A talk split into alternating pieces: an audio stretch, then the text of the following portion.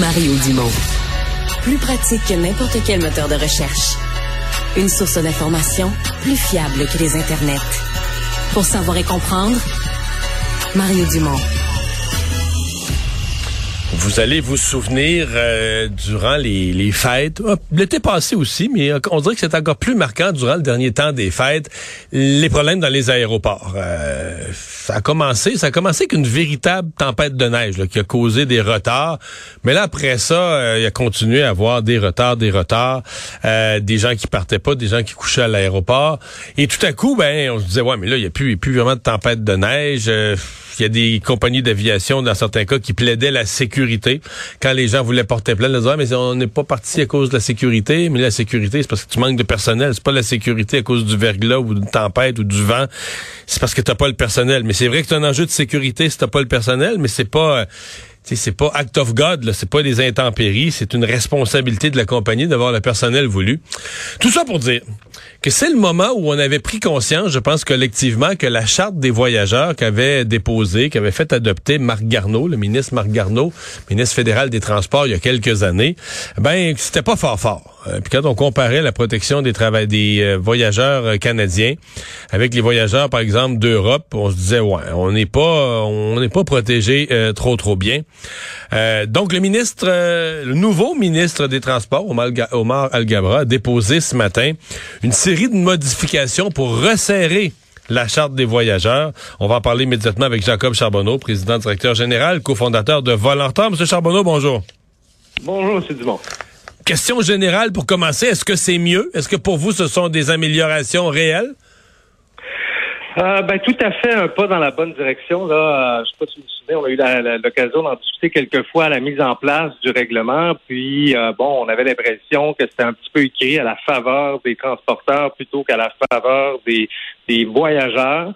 Là, il y a plusieurs lacunes, tant au niveau du règlement que le processus et le rôle de l'Office qui vont être vus, et c'est un pas effectivement dans la bonne direction pour les voyageurs.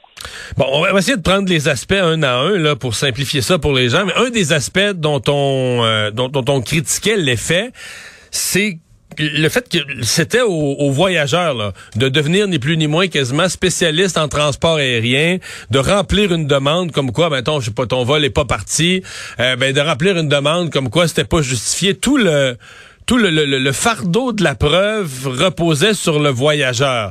Euh, est-ce que là-dessus on fait des, euh, des avancées? Tout à fait. En fait, la, la façon que le règlement actuellement est rédigé, on a trois grandes familles de situation, donc attribuable aux transporteurs, attribuable mais nécessaire par raison de sécurité et non attribuable aux transporteurs. Et tout ça laissait beaucoup de place à l'interprétation et ça devenait des échappatoires pour les transporteurs pour ne pas avoir à payer les indemnisations. Et eux se retrouvaient un petit peu jugés partis. C'est eux qui prenaient la décision et interprétaient le règlement en leur faveur. Là, ce qu'on dit, c'est que on enlève ces grandes familles-là. Dans tous les cas, ça donne droit à une indemnisation. Donc, l'indemnisation devient obligatoire, mais pas automatique. Donc, les gens vont quand même devoir faire des démarches, expliquer leur situation et demander une indemnisation. Et là, on va s'harmoniser avec le règlement européen ou est-ce que dans très peu de cas, des circonstances extraordinaires, ça ne va pas donner le droit à des indemnisations? Et ça, ça va venir dans les prochaines semaines. On va déterminer quelles sont ces situations-là. Et c'est à ce moment-là que ça va être le fardeau du transporteur de dire pourquoi ils n'ont pas à payer l'indemnisation. Donc, si on inverse un peu le fardeau de preuve. Exactement plutôt que de reposer sur le citoyen, il repose sur les, compagnies.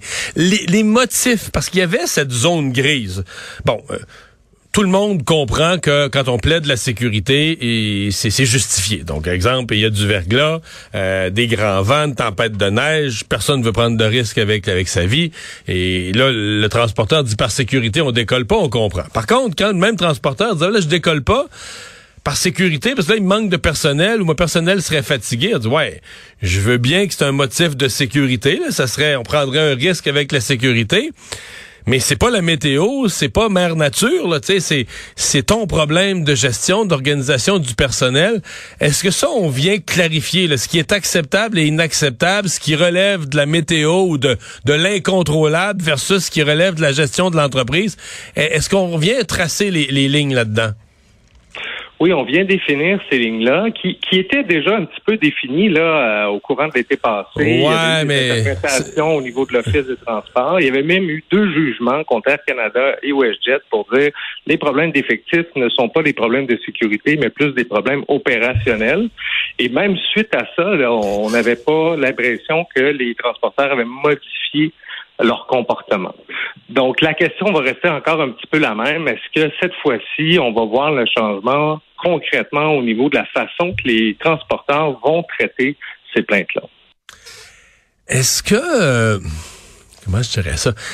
Est-ce qu'il y a une crainte que... Parce qu'on a l'impression dans les aéroports, ben, écouter un peu les, gens qui voyagent euh, raconter leur, leur récit, qu'il y a tellement de problèmes, on se dit, ouais, en théorie, c'est bien beau, les voyageurs vont être mieux protégés. Mais je sais pas là, si les compagnies payent des indemnités, là, des compensations à tous les jours, euh, soit nos compagnies aériennes vont faire faillite, soit le prix des billets va augmenter. D'un côté, on va être remboursé souvent quand il y a un problème, mais de l'autre côté, le prix des billets va être inabordable. On, a l'impression que la, en fait, je poser ma question, on a l'impression que la médiocrité est tellement installée que des indemnités comme ça, ils vont en payer, mais terriblement là. Oui, en fait, euh, il y, a, il y a- y a deux aspects à cette question-là. Effectivement, les transporteurs, c'est de la gestion de coûts. Donc, dans tous les cas, on essaye de réduire les coûts. Euh, donc, il y a un coût associé à ça. Mais quand on regarde la hausse des prix des billets d'avion, au courant de l'année passée, on parle d'un- d'une hausse d'environ 20% Ça risque d'être une hausse qui va être répétée cette année. Là. Déjà, là, si vous suivez le prix des vols de jour en jour, plus on approche la date de départ, les prix augmentent énormément. Euh, puis, il y avait eu aussi une étude de l'Office lorsque le règlement avait été mis en place. C'était quoi le coût que ça représentait?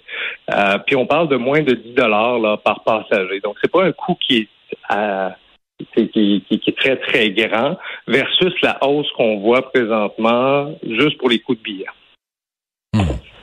Donc, pour vous, c'est pas une inquiétude réelle.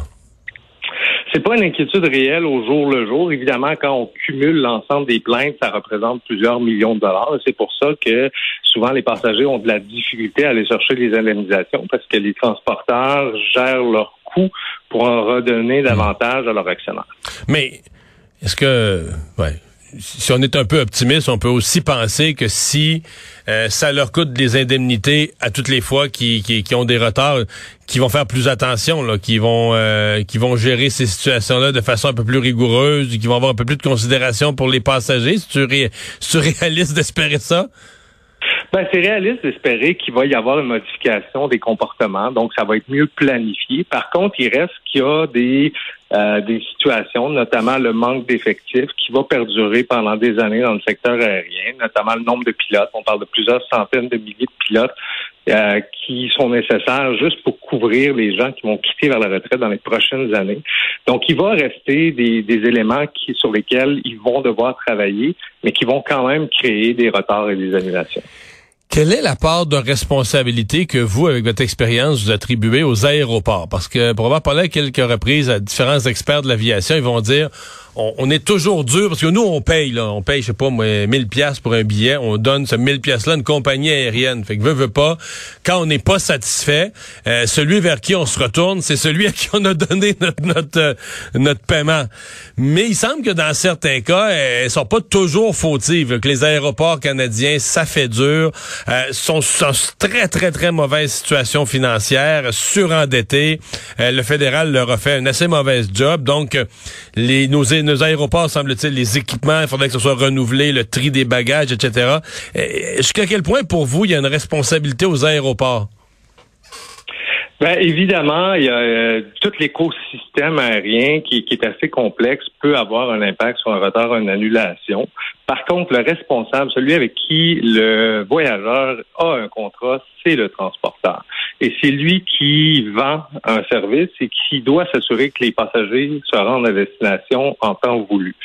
Après ça, il peut y avoir toutes sortes de situations, mais encore une fois, quand c'est l'aéroport, à moins que ce soit vraiment là les équipements qui apportent les, euh, les bagages de l'avion vers l'aéroport, ce sont des sous-traitants ou des gens qui travaillent pour euh, la ligne aérienne ou ça devient des situations qui sont non attribuables aux transporteurs. Donc, on parle des délais de sécurité, par exemple.